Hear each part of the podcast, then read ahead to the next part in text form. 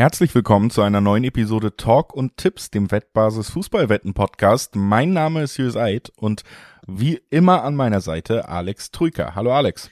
Saisonvorschau England, here we go, Premier League. Also, du hast doch noch was auf Englisch gesagt. Ich wollte dich direkt kritisieren, dass du nicht äh, bei der spanischen Vorschau bist du direkt mit Spanisch eingestiegen und jetzt Siehst du?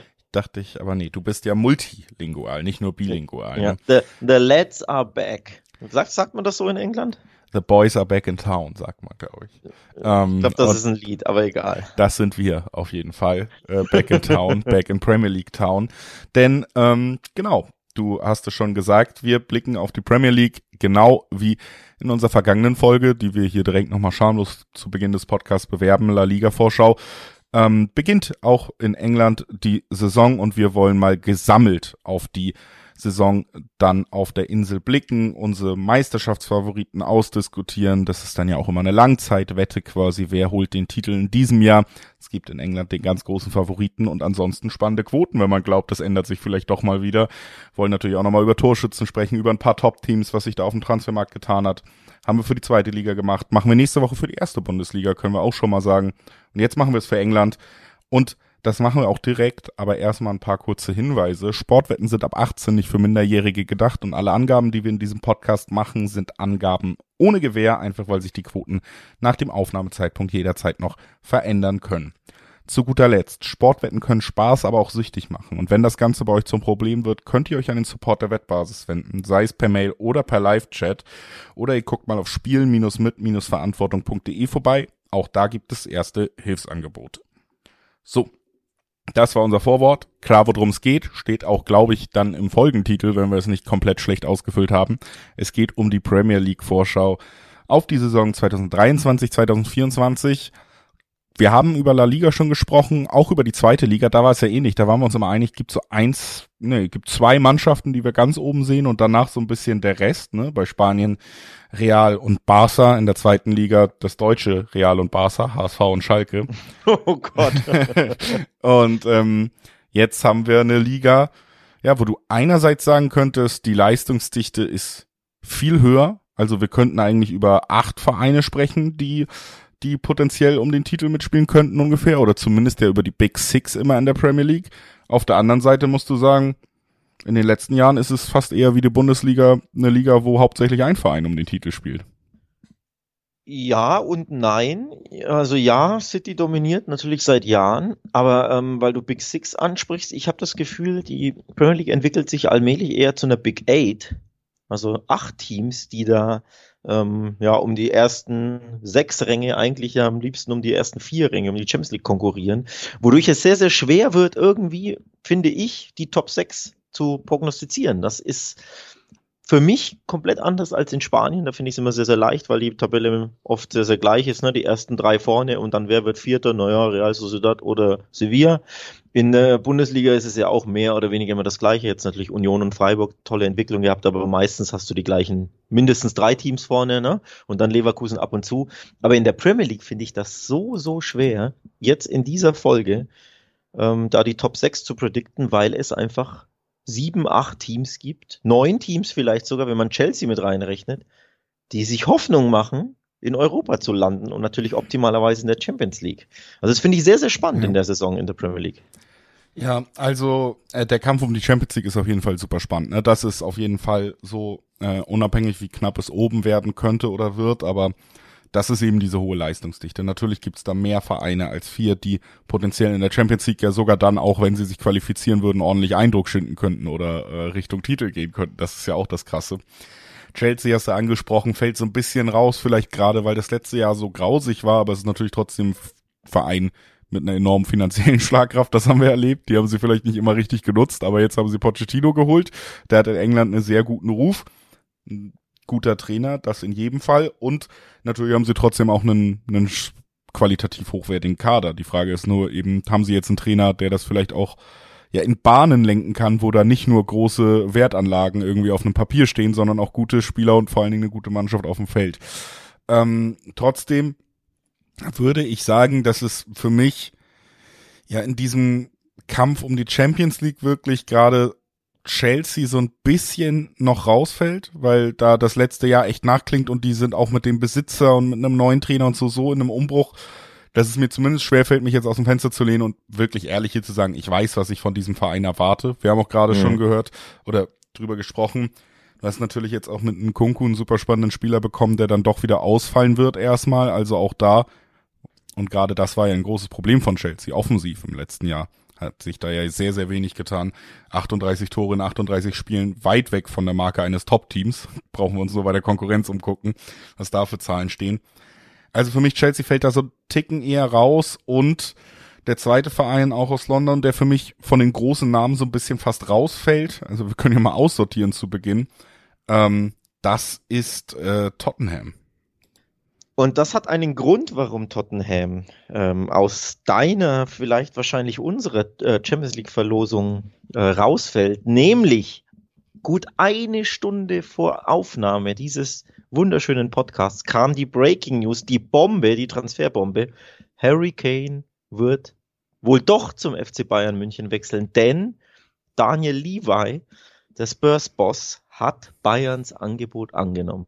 So die Meldung aktuell, die rauf und runter auf den Social Networks ähm, geht. Also das ist eine echte Transferbombe und natürlich ein echter ja, Schlag ins Kontor für Spurs Ambitionen, die sportlichen. Klar, finanziell ist das schön, da gibt es 100 bis 120 Millionen aufs Konto, aber sportlich ist das ein enormer ja, Rückschlag für die Spurs. Ich glaube, von der Champions League können die sich tatsächlich jetzt, also von der Quali, ähm, verabschieden ohne ihren Topstar. Ja, also ist natürlich alles immer noch mit Disclaimer. Wir wissen nicht, wann ihr diese Folge hören wird und was dann wie wirklich offiziell ist oder doch noch. Äh, es kann immer noch scheitern bis zum Medizincheck. Das muss man ehrlich sagen. Und wir sind jetzt nicht, wir nehmen nicht auf, wo es ganz offiziell verkündet ist, aber scheint diesen Durchbruch gegeben zu haben. Es wird ja auch seit langer Zeit verhandelt und man muss da ja auch ehrlich sagen, ähm, wir haben ein kleines Transfer-Update gemacht, vor Wochen schon, auch da haben wir über Kane geredet. Aus meiner Sicht wenn Kane wechseln will und vor allen Dingen nicht verlängern will, dann gibt's natürlich auch für, für die Spurs sowieso nur den sauren Apfel. Ne? 100 Millionen weniger im nächsten Jahr, das ist auch ärgerlich, wenn der Spieler dann trotzdem geht und dann vielleicht noch zur Konkurrenz. Deswegen, es, es sieht danach aus, die Situation hat sich ein bisschen angedeutet, trotzdem wirst du Kane nicht ersetzen können. Kane, ähm, auch im letzten Jahr, wo die Spurs ja schon so kein gutes Jahr hatten, ein äh, herausragender Spieler gewesen, auch herausragende Zahlen geliefert. Ne? 30 Tore in einem fast Mittelfeldteam, wenn du dir den Rest der Leistung anguckst. Ein Team, wo der Trainer öffentlich die gesamte Mannschaft und den Verein beerdigt hat und dann entlassen wurde. Und der liefert trotzdem solche Zahlen. Das ist ein ganz besonderer Spieler, der den Spurs auch immer, ja, so ein bisschen diesen, natürlich extra Push gegeben hat, da vielleicht auch in diese Top 4 immer mal einzubrechen und der wird jetzt fehlen. Wir haben einen neuen Trainer auch. Die Trainersuche lief bei den Spurs auch schon super lange. Also man hat auch bei den Spurs nicht immer das Gefühl, wenn dann der Trainer vier, fünf Monate unbesetzt ist oder der Nachfolger für diese Saison, dass man da die erste Wahl bekommen hat, ist ja jetzt auch mit Ante Postecoglu jemand, der sicherlich fachlich was mitbringt, aber vielleicht auch nicht den ganz großen Glanz schon versprüht, den man vielleicht sich mal mit Conte und Co. vorher ins Haus geholt hat. Also es ist ähm, für mich ein Verein, der mindestens im Umbruch steckt. Die Frage ist bei den Spurs für mich so ein bisschen, ob sie da jemals wieder rauskommen oder ob man sich nach der ja kurzen Ära Pochettino, wo man mal um Titel zumindest mitgespielt hat, leider auch nichts geholt hat, sich nun doch eher Richtung Euroleague wieder komplett verabschiedet aus dem Rennen. Also Spurs diese Saison ohne Kane brauchen wir auch gar nicht sagen. Wir müssen ja noch abwarten, wie sie es kompensieren. Das ist für mich ein Fakt auf diesem Markt gerade. Sie werden Kane nicht kompensieren können. Nicht ein, also es wird immer ein, ein Qualitätsabfall sein, egal wer da noch gekauft wird. Und deswegen, ja, würde ich auch eher sagen, lass uns lieber über die anderen Vereine sprechen, wenn wir über den Titel sprechen. Kurzer Nachtrag, du erinnerst dich sicherlich an unsere Saisonprognose letzte Saison. Da war mein Tipp, Harry Kane wird Torschützenkönig. War ein bisschen ein edgy Tipp, weil ich quasi ja, Erling Haaland nicht zugestehen wollte, dass er direkt in der ersten Saison äh, die Premier League zerbombt und vielleicht dann doch ein bisschen Anlaufschwierigkeiten hat. Harry Kane hat 30 Tore geschossen, so schlecht war mein Tipp ja gar nicht, aber Erling Haaland war halt noch gieriger auf Tore. Also da, um das einfach nochmal zu, zu erwähnen, Harry Kane ist ein absoluter Top-Torjäger. Er macht die Bayern wirklich nochmal wesentlich besser und schwächt dann natürlich Tottenham. Was ich sehr, sehr schade finde persönlich, denn ich habe vor, wann waren es, drei, vier Tagen ähm, das Testspiel gesehen, Barca gegen Tottenham. bei Barcelonas Saisoneröffnung. Und da hat mir Tottenham unter Postecoglou, so man ihn denn so ausspricht, ähm, sehr, sehr gut gefallen, weil sie ganz anders als unser, den Ex-Trainern Mourinho und Conte sehr, sehr mutigen Pressing-Fußball spielten. Sie sind sehr, sehr früh draufgegangen, haben mutig nach vorne gespielt. Das hat mir sehr, persönlich sehr, sehr gut gefallen. Also da mal ein bisschen, ja, einen, einen Change in der Art des Fußballs. Darauf freue ich mich persönlich sehr, da mal die Spurs einfach mal mutiger zu sehen nach ihren letzten beiden Trainern, die eben eigentlich das Gegenteil verkörperten. Und umso schade finde ich es dann, dass sie ihren Topstar vorne ähm, verlieren, weil ich schon gerne gesehen hatte, was Kane unter Postecoglou ähm, in dieser Mannschaft erreichen kann, vor allem was die Spurs mit Kane erreichen können, ob sie wirklich da in den Top 4 nochmal angreifen können. Ich hätte es ihnen persönlich tatsächlich zugetraut aufgrund des Coaches, aber ohne Kane leider keine Chance. Also ja, ich streiche auch genau wie du die Spurs im Rennen um die Top 4. Ich bin mir auch gar nicht sicher, ob ich sie vielleicht sogar im Rennen um die Top 6 streichen soll, denn ja. ich hatte es ja angekündigt. Ich tue mich sehr, sehr schwer bei den Top 6 und ohne Harry, Harry Kane wird sich, wenn sich die Spurs wohl schwer tun mit dem Tore schießen. Ja, es ist ja auch generell spannend in dieser Liga zu sehen. Also wir haben natürlich jetzt auf einen Schlag, das hat nicht nur was mit den Fernsehgeldern zu tun, sondern vor allen Dingen mit dem Investor, mit Newcastle da einen neuen Big Player, wenn wir auf die letzten, ist natürlich ein traditionsreicher Verein, aber äh, wenn wir da auf die letzten zwei Jahrzehnte gucken oder zumindest auf das letzte Jahrzehnt, ähm, ist es eben so, die sind jetzt einfach wieder neu oben dabei, aber natürlich reden wir dann über die großen Clubs, die immer schon da waren. Wir reden aber natürlich auch immer so ein bisschen jetzt auf einmal über Brighton, Hove and Albion zum Beispiel. Die machen einfach erstmal einen tollen Job. Und dann kommt ja aber dazu, wenn du in der Premier League einen tollen Job machst, dann kriegst du halt deine 200 Millionen im Jahr, die du ausgeben kannst, so ungefähr an TV-Geldern mittlerweile. Und dann kannst du richtig gute Arbeit machen. Das ist dann eben auch anders als in der Bundesliga, wo ein Verein, der mal Achter wird oder sich mal hält als Aufsteiger, das geht dann im nächsten Jahr wahrscheinlich schneller wieder runter. Wenn du erstmal in der Premier League angekommen bist, kriegst du selbst als, als der Platz, der knapp nicht abgestiegen ist, halt genug Geld, um dich äh, in Rest, im Rest von Europa eigentlich gut zu bedienen und zu verstärken, wenn du gute Arbeit machst. Also das, das gehört immer zu dieser Liga dazu. Ähm, der Ansatz, den wir jetzt gleich machen können, ist, wenn wir erstmal so ein bisschen ausgeschlossen haben, über den vermeintlichen Titel Zweikampf und die beiden Mannschaften zu reden, denn die sind für die Wettanbieter auch die beiden Favoriten auf den Titel. Ne? Wir haben als großen, großen Favoriten, was die Quoten angeht, wie immer Manchester City. Die haben letztes Jahr das Triple gewonnen, haben auch wieder mal den Titel geholt.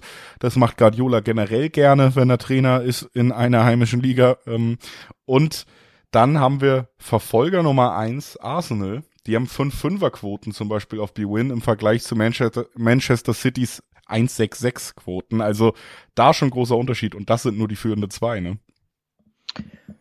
Ja, und das ist äh, leider ein bisschen zu erwarten, dass äh, City da erneut so, ein, so der klare Favorit ist. Ich hätte mir natürlich gewünscht, dass es, oder anders gesagt, die Quoten auf Arsenal sind interessant, aber ich hätte mir irgendwie gewünscht, dass in der Wahrnehmung Arsenal ein bisschen näher dran sind, denn in meiner Wahrnehmung sind sie näher dran. Also von den Quoten her, ich kann es natürlich verstehen, dass City der Dominator schlechthin in der Premier League und jetzt ja auch in Europa in der Saison ähm, da der Favorit ist, aber gleich Fünferquoten für Arsenal, ich hätte da irgendwie mir erhofft, dass es da, oder was ist erhofft, aber ne, vom, wie nah die Arsenal an City dran ist, da hätte ich gedacht, dass sich das eher in den Quoten widerspiegelt. Denn letztes Jahr waren sie ja nah dran, bis eben, was waren es, fünf, sechs Spieltage vor Schluss, wo ihnen ja leider ein bisschen die Luft ausging, auch weil äh, City ja drei Gänge zugelegt hat. Also ich sehe Arsenal näher dran quasi am Titelgewinn, definitiv näher dran, als die Wettanbieter das in ihren Quoten ähm, angeben. Ja, also es, ich muss wirklich sagen, dass ich ich habe dasselbe Problem wie wahrscheinlich auch alle, die hier diese Quoten äh, irgendwie beeinflussen. Es ist halt einfach immer schwer gegen City zu tippen. Also zu sagen, Arsenal nimmt eine tolle Entwicklung. Arsenal hat ja auch in diesem Sommer sehr gute Transfers getätigt mit Declan Rice absoluten Statement nochmal. Ich finde, das unterstreicht vor allen Dingen aus Arsenal Sicht, dass man auch wieder ne, das klassische Meme, äh, äh, we back up, wir sind wieder oben dabei, wir können uns hier einen der gefragtesten Nationalspieler für richtig viel Kohle leisten, unser Verein investiert, unser Verein spielt um Titel mit, das hatte Arsenal natürlich jetzt auch länger nicht und da siehst du auch, was Ateta schon geleistet hat. Du hast mit Harvards, glaube ich, eigentlich einen smarten Transfer gemacht, der auch in der Vorbereitung echt gut performt hat bei den Testspielen von Chelsea. Und das könnte schon sehr, sehr, sehr gut funktionieren alles, aber am Ende, und das gilt für Arsenal, die im letzten Jahr, muss man ja auch sagen, von der Schwächephase von City auch erstmal profitieren konnten und dann, als City angezogen hat, selbst mit dem Vorsprung, den man schon hatte, hat es nicht mehr gereicht. Ähm, und auf der anderen Seite natürlich auch, ne, Chelsea ist rausgefallen. Da wusstest du, das sind fast drei Punkte, wenn du gegen die diese Saison spielst. Tottenham hatte eine schwache Saison, klar, über die haben wir schon geredet. Aber auch Liverpool hatte eine schwache Saison. Auch Manchester United hatte Schwächephasen in der Saison. Newcastle ist erst im ersten oder jetzt im zweiten Jahr der Entwicklung, die ja schon im ersten Jahr steil nach oben ging. Deswegen weiß ich nicht, ob Arsenal so der alleinige Herausforderer ist oder bei aller guten Entwicklung wir eher wieder das Spiel haben Manchester City gegen drei, vier Verfolger, die sich dann am Ende auch selber leider die Punkte wegnehmen. Ich möchte eine Lanze für Arsenal brechen. Ich möchte das nämlich andersrum aufziehen, als du Luft ausgehen und der Vorsprung hat nicht gereicht. So kann man es natürlich auch betrachten. Ist ja nicht falsch. Aber man kann es auch andersrum betrachten. Sie haben nur zwei Spiele schlechter bestritten als Manchester City. Fünf Punkte waren es am Ende. Und Arsenal hatte in einer eigentlich ne, Umbruch- oder Aufbausaison unter Arteta. In der Entwicklung ist ja die Mannschaft noch lange nicht fertig, anders als City, die in ihrer Entwicklung ne, seit drei, vier Jahren gleich sind. Und dann geht es nur darum, wann schaffen wir es endlich, die Champions League zu gewinnen. Aber ansonsten ist das eine fertige Mannschaft seit vielen, vielen Jahren und dann wahrscheinlich besten Coach der Welt mit sehr vielen Ressourcen natürlich auch aufgebaut. Arsenal ist da anders, die bauen sich jetzt weiter auf, haben sich wieder verstärkt. Und letztes Jahr, als sie auch erst im Aufbau waren, man darf ja nicht vergessen, sie haben das erste Mal seit wie viel, acht, neun, sieben Jahren die Champions League jetzt überhaupt erreicht. Also da, allein in den Top 4 zu landen, war ja ein super Achievement, dass sie dann direkt um den Titel mitspielen, war ja, sie haben ja überperformt. Und obwohl sie nur im Aufbau waren, haben sie nur eine Niederlage und ein Unentschieden mehr kassiert als Man City und nur deswegen die Premier League Trophäe verpasst, den Meistertitel.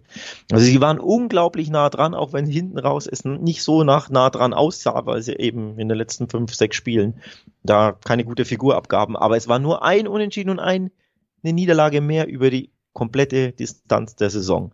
Und deswegen kommt jetzt mein Take. Sie werden nochmal den Schritt definitiv nach vorne machen. Und wenn es letztes Jahr schon zwei Spiele Unterschied nur waren, also fünf Punkte, wird das diesmal noch enger. Und ich traue ihnen zu, tatsächlich einen längeren Atem diesmal zu haben, weil eine Weiterentwicklung stattfindet, auch mental. Ne? Eine Mannschaft entwickelt sich auch weiter in solchen Momenten als Team. Es gab eine Verstärkung oder einige Verstärkungen, die ich sehr, sehr interessant finde ähm, für die Mannschaft. Also ich sehe da eine Weiterentwicklung von Arsenal und eine Weiterentwicklung für mich ist dann folgerichtig mit einer Title Challenge, also mit dem wirklichen, dem Herausforderer Nummer eins für Man City. Ausgang offen für mich. Ich sag's ganz ehrlich. Ja. Ja, ich, ich kann deine Argumente verstehen. Ich bin auch der Meinung, sie werden wieder oben mitspielen. Arsenal ist einer der Top-Favoriten, zumindest auf einen Top-4-Spot auch in dieser Saison wieder. Der ähm, ist für mich safe. Der ja, safe. fast safe. Ich finde so ein bisschen, ja, die spannenden Vereine dieses Jahr, wie sie sich schlagen werden, das ist, äh, auch wenn da noch vielleicht äh, ja weniger große Namen spielen, ist für mich in diesem Jahr wieder Newcastle. Du hast einfach Ressourcen, du hast dich jetzt auch langsam erst auf diesem Niveau eingegroovt, du hast dir auch noch die Champions League letztes Jahr sichern können. Das ist ein Team, wo ich gespannt bin, ob die Kurve eben weiter nach oben geht und ich bin auch sehr, sehr, sehr gespannt auf Uniteds zweite richtige Ten Hag-Saison jetzt, denn ähm, irgendwie ist da für mich noch ein Fragezeichen offen, wo wir jetzt hingehen. Es gab echt gute Momente. United hat ja wirklich auch teils gute Erleb äh, Ergebnisse eingefahren und auch alleine der Tabellenplatz in dieser umkämpften Liga immer ein kleiner Erfolg. Andererseits hattest du diese absolute Klatsche zum Beispiel gegen Liverpool, wo du wirklich gesehen hast, okay, da bricht das ganze Team wieder zusammen. Wenn ich auf den Kader gucke, muss ich auch sagen, das steht nicht wirklich in der Relation, wie viel Geld Manchester United in den letzten fünf Jahren ausgegeben hat und wie ja. der Kader sich liest. Das ist für mich auf ja. manchen Positionen eben doch noch weit weg von der Weltklasse, die zum Beispiel eben auch in Manchester City oder jetzt selber herangezogen, auch langsam Arsenal, ne? alleine in der Innenverteidigung mit einem Saliba zum Beispiel. Da hast du einen der absoluten Topverteidiger der Liga. Und das ist bei United immer so ein bisschen für mich noch die Frage. Das kann in beide Richtungen kippen. Das kann eine positive Entwicklung werden. Ten Hag ist ja auch ein Trainer, der eine klare Spielidee hat. Das kann aber auch bei einem Verein dann doch mit diesem Anspruch, wenn das schief geht, schnellste Unzufriedenheit und irgendwie ein Zusammenklappen und kommt, dann beenden wir das Projekt Ten Hag auch wieder, auch in dieser Saison führen. Das ist für mich sehr, sehr wackelig noch. Deswegen, du hast schon recht, Arsenal und Manchester City sind die, wo man sich am ehesten darauf verlassen kann. Und für Arsenal und alle anderen möglichen Herausforderer muss ich auch sagen, die kleine Hoffnung, dass City nach dem Erreichen aller Träume jetzt, ja. nach dem Abgang von Ilkay Gündoğan, also wieder dem nächsten klaren Führungsspieler, den wir ja auch im La Liga Podcast, da ist er hingewechselt, sehr, sehr gelobt haben, dass man da vielleicht ja doch irgendwann, auch wenn es beim Guardiola schwer vorzustellen ist, dass man vielleicht ein bisschen satter jetzt mal reingeht in die Saison. Genau, und das wollte ich auch noch als Grund äh, mit anfügen. Schön, dass du es vorweggenommen hast, warum ich ein schwächeres City erwarte als letztes Jahr. Und sie haben ja letztes Jahr auch schon äh, zwölf Spiele nicht, äh, zehn Spiele nicht gewonnen, ne? fünf Unentschieden, fünf Niederlagen. Ähm, liest sich jetzt nicht so schlecht, aber wir sind trotzdem ein bisschen andere Zahlen gewohnt. Sie waren ja lange nicht Tabellenführer, ne? Das darfst du nicht vergessen. Sie hatten ja lange ähm, ziemliche Probleme mit Arsenal. Und deswegen hast du da vollkommen recht. In äh, Gündogan bricht dir ein sehr, sehr wichtiger Mittelfeldspieler weg, der nicht nur Tore garantiert hat, sondern eine Führungsfigur war. Er war Kapitän, also ein absoluter Schlüsselspieler. Der ist jetzt weg. Ich finde auch äh, Mares Abgang schmerzhaft, weil er da einfach auf rechts außen immer wieder sehr, sehr wichtig war für City, auch wenn er nicht in jedem Spiel immer gesetzt war, aber ein sehr, sehr wichtiger Baustein in der Breite des Kaders. Ich, meiner Meinung nach müsste City da noch was machen auf den Flügeln. Und deswegen sind das zwei äh, Verluste und du hast eine mögliche Sattheit durch den Trippelgewinn und du hast eben dieses Arsenal, das nochmal heißer sein wird, das sich ganz klar verstärkt hat mit Declan Rice auf der 6, der Arsenal für mich klar besser machen wird gegen den Ball, die Abwehr beschützen wird. Du hast den Julian Timber, einen neuen Innenverteidiger, der auch eigentlich alles mitbringt, der natürlich ja, sich erst an die Premier League gewöhnen muss, kommt ja von Ajax aber der ein Top-Talent ist und mehr. In Kai Havertz hast du einen polyvalent einsetzbaren Mittelfeldspieler oder falschen Stürmer, falsche Neun, hängende Zehn, whatever, wie auch immer du den einsetzen willst. Also da ein weiteres Puzzleteil. Und deswegen, summa summarum, erwarte ich einen äh, Titelkampf nur zwischen City und Arsenal. Ich sehe aus deinen genannten Gründen ähm, United nicht da mitmischen können und auch Liverpool hat für mich weiterhin Probleme, vor allem in der Abwehr. Wir waren ja letztes Jahr nur Fünfter. Also wenn die Dritter oder Vierter werden, sind die ja eigentlich zufrieden wahrscheinlich mit ihrer Saison. Also Titelkampf City und Arsenal. Und ich traue Hot Take Arsenal zu, die Premier League zu gewinnen in der neuen Saison. Ja, um, ähm, ich traue ihnen eben nicht so wirklich zu. Ich glaube, diese, es ist halt, es ist äh, von von Citys Gnaden am Ende. Manchester City hat meiner Meinung nach immer noch den besseren Kader, immer noch, ähm, man darf nicht vergessen, wie diese Mannschaft eigentlich das letzte Halbjahr im europäischen Fußball auf allen Ebenen komplett dominiert hat. Sie haben den äh, Rekordbrecher Torjäger in ihrem Team, das haben wir das auch noch gar nicht korrekt. angesprochen. Ähm, also es ist für mich wirklich die Frage, ja, okay, werden wir diesen vielleicht auch selbst zugeführten Motivationsverlust, Leistungsverlust jetzt bei City sehen. Sie haben das Triple, sie haben das erreicht, wofür dieser Verein am Ende überhaupt finanziert wird. Vielleicht wird sich das bemerkbar machen. Ähm, und dann wird spannend, aber an sich, wenn City das Potenzial ausschöpft, was sie haben, gibt es keine Mannschaft, die da ranreichen kann, aus meiner Sicht. Das haben wir in den letzten Jahren immer gesehen. Das Team, was ranreichen konnte, war dann immer mal Liverpool. Und schon damals muss man sagen, und ich finde auch, das wird teilweise im Rückblick immer noch zu wenig angerechnet, dass Liverpool damit übers eigene Potenzial schon gehen musste in den guten Jahren, um überhaupt diese wahnsinnige Rivalität da aufrechtzuerhalten und sogar einmal den Titel zu erlangen in dieser Ära von Pep und City. Also es ist einfach, ähm, wenn man da vergleicht, wie die Kader aussehen, was für Gelder in die Hand genommen werden, schon eine wahnsinnige Leistung gewesen. Aber, du hast es gesagt, für dich nicht äh, Titelfavorit, eher im Kampf um Platz vier so ein bisschen gefragt. Und das unterstreiche ich vollkommen, denn man ist eben am Ende einer Entwicklung angekommen, in der Klopp angekommen ist, ein Team geschaffen hat, auch clever agiert hat und ein Team geschaffen hat, was am Ende so gut funktioniert hat, dass es über der Summe ihrer Teile spielen kann.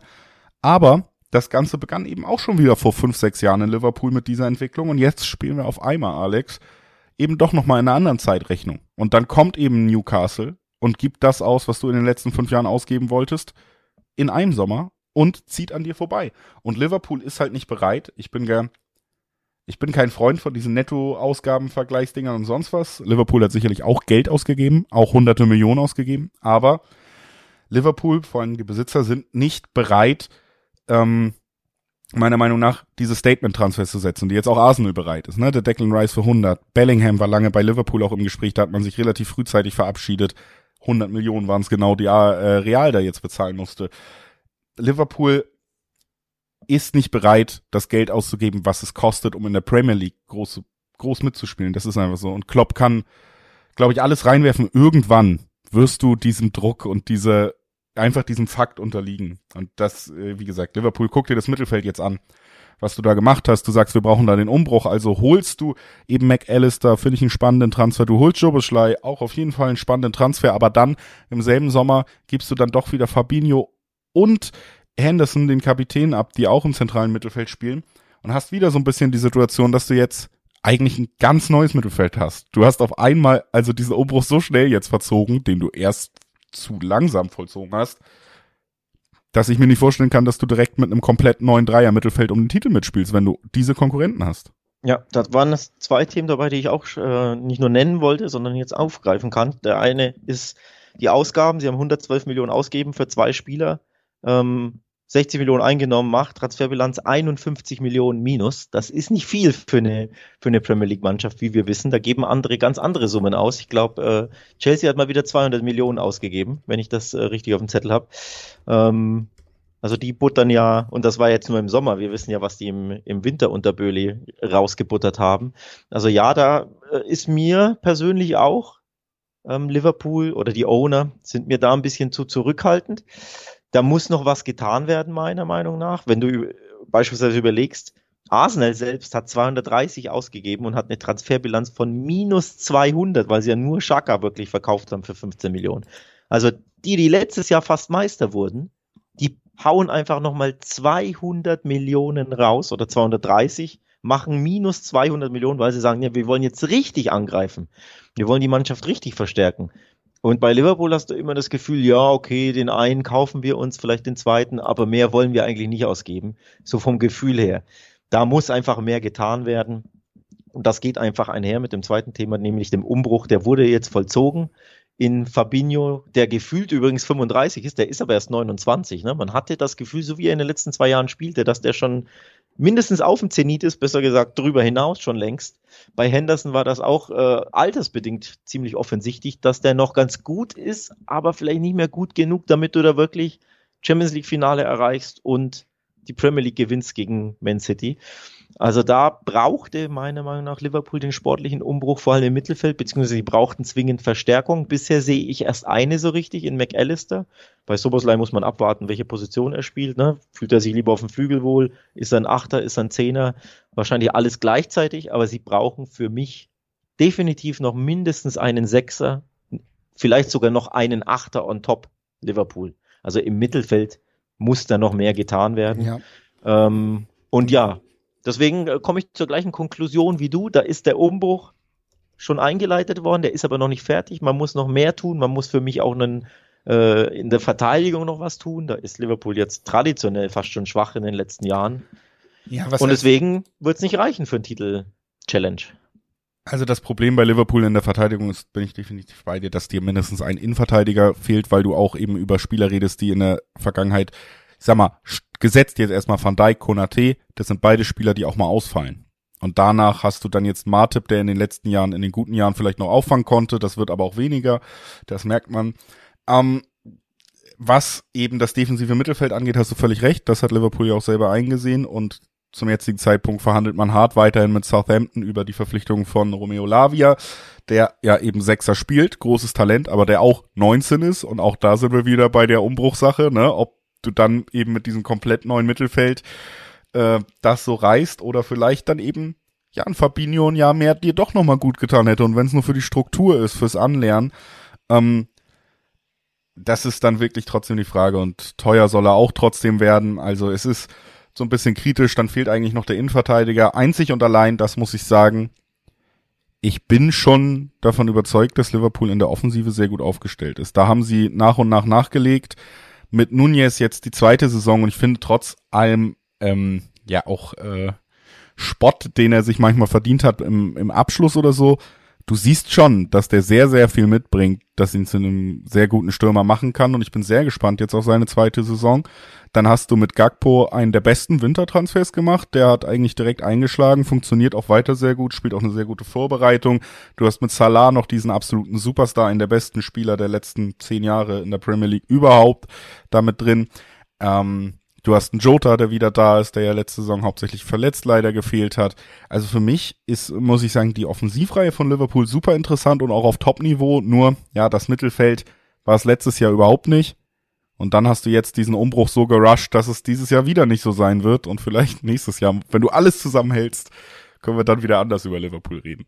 Ja, also kurzer Nachtrag, äh, Ray Mittelfeld Sie sind an Lavia dran und oder an Moises Caicedo. Einer von beiden soll es wohl werden bei Liverpool. Ich bin gespannt, wen sie sich angeln, aber einen von beiden müssen sie auch holen, unabhängig davon, dass ich jetzt nicht einschätzen will, wie gut die beiden sind, weil ich Lavia nicht wirklich gesehen habe. Aber da muss Liverpool definitiv was tun, um das Mittelfeldthema abzuschließen. Und jetzt kommen wir zum Sturmthema. Äh, Stichwort Darwin Nunez. Da muss ja definitiv mehr kommen von dem äh, Top-Transfer des letzten Sommers. Was hat er gekostet? 80, 90 Millionen und hat magere neun Törchen geschossen, vergangene Saison.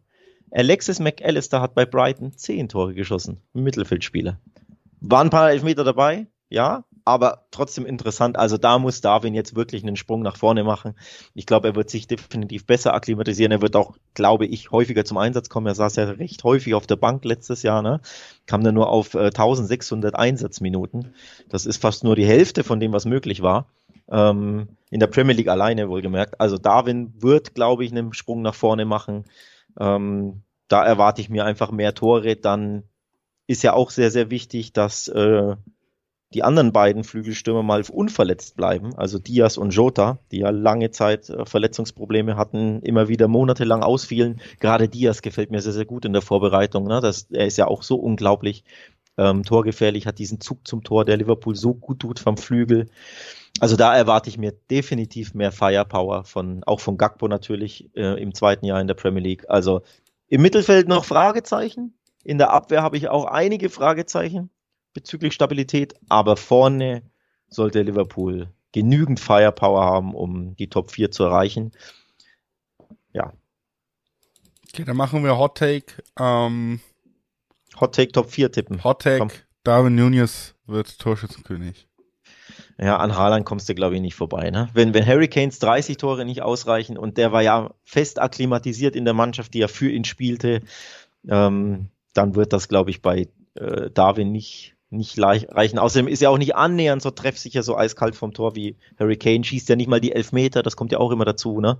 Deswegen nein, Torschützenkönig, weder Nunez noch sonst jemand. Ähm, leider von Liverpool. Man darf ja Mo Salah auch nicht vergessen. Ne? Auch jetzt kein komplett Blinder da vorne. Kann auch ein bisschen was.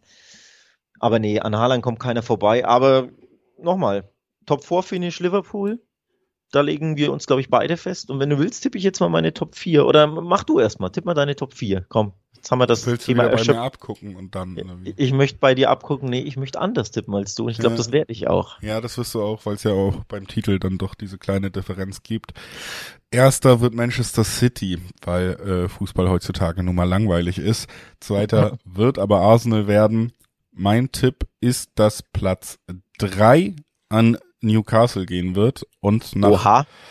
nach heftigem Kampf zwischen den beiden äh, großen Rivalen Liverpool und Manchester United ähm, Liverpool Platz 4 besetzen wird nach einem Jahr ja. ohne Champions League und damit auch mein nächster Tipp, wenn man das schon irgendwo tippen kann, Ten Hag geht nicht noch eine Saison mit United. Das ist bemerkenswert. Das ist erstmal ein Hot Take, der mir persönlich gefällt, weil er mutig ist. Noch viel mutiger ist aber meine Top 4, glaube ich, denn ich habe keinen einzigen Platz, so wie du getippt. Keinen einzigen, Julius. Das ist bemerkenswert. Also ich fange oben an. Ich setze auf Arsenal als Meister. Ich habe mich selbst da so äh, reingeredet in die Thematik. Ich glaube, sie sind verbessert. City, vielleicht ein bisschen Motivationsprobleme. Minus Gündogan ist knapp Rang 2. Ich sehe zwei Punkte Unterschied. Arsenal wird mit zwei Punkten Vorsprung, sage ich, Meister. Ich wünsche es mir natürlich auch, ganz ehrlich, ist natürlich ein bisschen Wunschdenken dabei, gebe ich zu. Aber ich kann es mir vorstellen, ich will da auch mal mutig tippen, um nicht immer so langweilig zu tippen. Ähm, für mich wird dritter Liverpool, aufgrund der Firepower. Da sollte einfach wieder mehr jetzt gehen. Die Mannschaft ist verjüngt. Das braucht diese Mannschaft, auch wenn Caicedo oder Lavia kommen. Ne? Du brauchst neues, neues Leben auch in diesem Mittelfeld. McAllister sollte die Mannschaft wirklich stärker machen. Ist ja auch torgefährlich aus dem Mittelfeld. Das ging ihnen ja auch ab. Also sehe ich Liverpool auf drei. Bei mir wird Man United Vierter. Heißt kein Newcastle in den Champions League Rängen.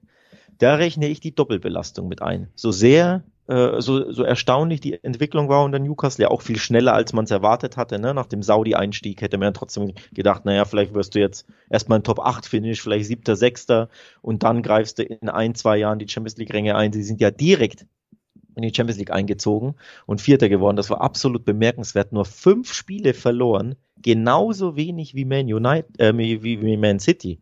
Absolut bemerkenswert, aber ich glaube, Doppelbelastung jetzt Champions League, die wird sich bemerkbar machen, denn die hatten sie letzte Saison einfach nicht.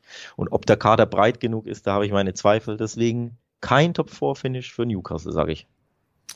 Ja, ähm, wie gesagt, für mich einfach so ein bisschen das Gefühl, dass Newcastle jetzt gerade auch in einer positiven Entwicklung zu sehen ist und deswegen gehe ich einfach davon aus, dass man das irgendwie auch in der Tabelle im Vergleich zum letzten Jahr weiter eher positiv sehen wird. Und wie gesagt, bei United sind für mich so viele Fragezeichen. Und ja, auch wenn man sich einfach die jüngere Vergangenheit des Clubs anguckt, dann bin ich da so ein bisschen skeptischer. Aber äh, nur weil wir es im Vorbeigehen ja gemacht haben, ich fasse es noch einmal zusammen, neben unseren Top 4, die wir gerade getippt haben, natürlich auch unsere Torjäger-Tipps schon hier rausgekommen. Du sagst Haaland, ich sag Nunez. Ähm, ich kann es direkt mal verraten. Ich bin mir ziemlich sicher, ohne jetzt nochmal irgendwelche Zahlen aufzurufen, die Quoten für Nunez sind besser. ähm, Haaland hat 1,7er Quoten und Nunez 17er. Also das, ich gehe hier zehnfach so sehr ins Risiko mit meinem Tipp wie du, Alex. Und dann ja. werden wir mal sehen, wer am Ende recht hat. Klar ist aber auch alles mit Vorsicht zu genießen, was nicht Haaland heißt. Eine Maschine, die Mannschaft um ihn herum und er selber ja auch, die darauf abgestimmt ist, diese Torrekorde zu brechen. Ich bin sehr gespannt, was das dieses Jahr gibt.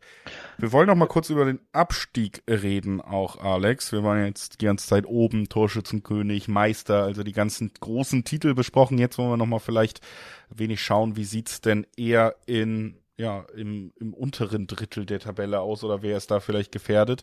Interessanterweise sind das ja auch durchaus vielleicht Namen, die so groß sind, dass man sie in Deutschland vielleicht ganz woanders in der Tabelle erwarten würde, ganz knapp dem Abstieg ja nur entkommt, zum Beispiel Everton letztes Jahr, ne? Also. Ganz, ganz genau. Von de die werden es, glaube ich, auch wieder äh, schwer haben. Ähm, ich fange aber von unten an und von unten anfangen heißt natürlich die Aufsteiger mit einberechnen, ähm, denn die sind ja traditionell zumindest in anderen Ländern, wo es ein bisschen weniger Geld gibt zur Verfügung für jeden Verein, sind sie ja traditionell direkt vom Wiederabstieg bedroht und die ersten Mannschaften, die man dann nennt in der Verlosung. Ähm, und ich mache es mir jetzt sehr einfach und sage direkt, ich fürchte, das kleine Luton Town, das ja so durchaus charmant den Aufstieg geschafft hat mit ihrem charmanten Stadion, wo du durch die, durch die Gärten der Anwohner da in den Auswärtsblock gehst. Also eine sehr, sehr kleine Stadt, sehr, sehr äh, kleiner Verein, der ja, glaube ich, seit was, 30 Jahren nicht mehr in der Premier League war, irgendwie sowas. Ein absoluter Überraschungsaufsteiger. Der wird es sehr, sehr schwer haben. Das ist für mich der äh, Abstiegskandidat Nummer eins. Also ich fürchte Luton Town direkt wieder zurück als ähm, letzter in meiner Tabelle. Jo, und dann ähm, wird es ein bisschen schwieriger was die, was die äh, Absteiger betrifft. Ich glaube, Everton wird, um das aufzugreifen, den, den Namen, den du gedroppt hast, wird wahrscheinlich wieder eine schwere Saison haben, aber nicht ganz so zittern müssen wie dieses Jahr und am Ende sich dann doch retten und hoffentlich komfortabler, denn dieser Verein soll natürlich in der Premier League bleiben, absoluter Traditionsverein und nochmal so eine Horrorsaison, wenn sie nicht haben, auch weil sie, glaube ich, äh, ja, daraus lernen, gelernt haben, was letztes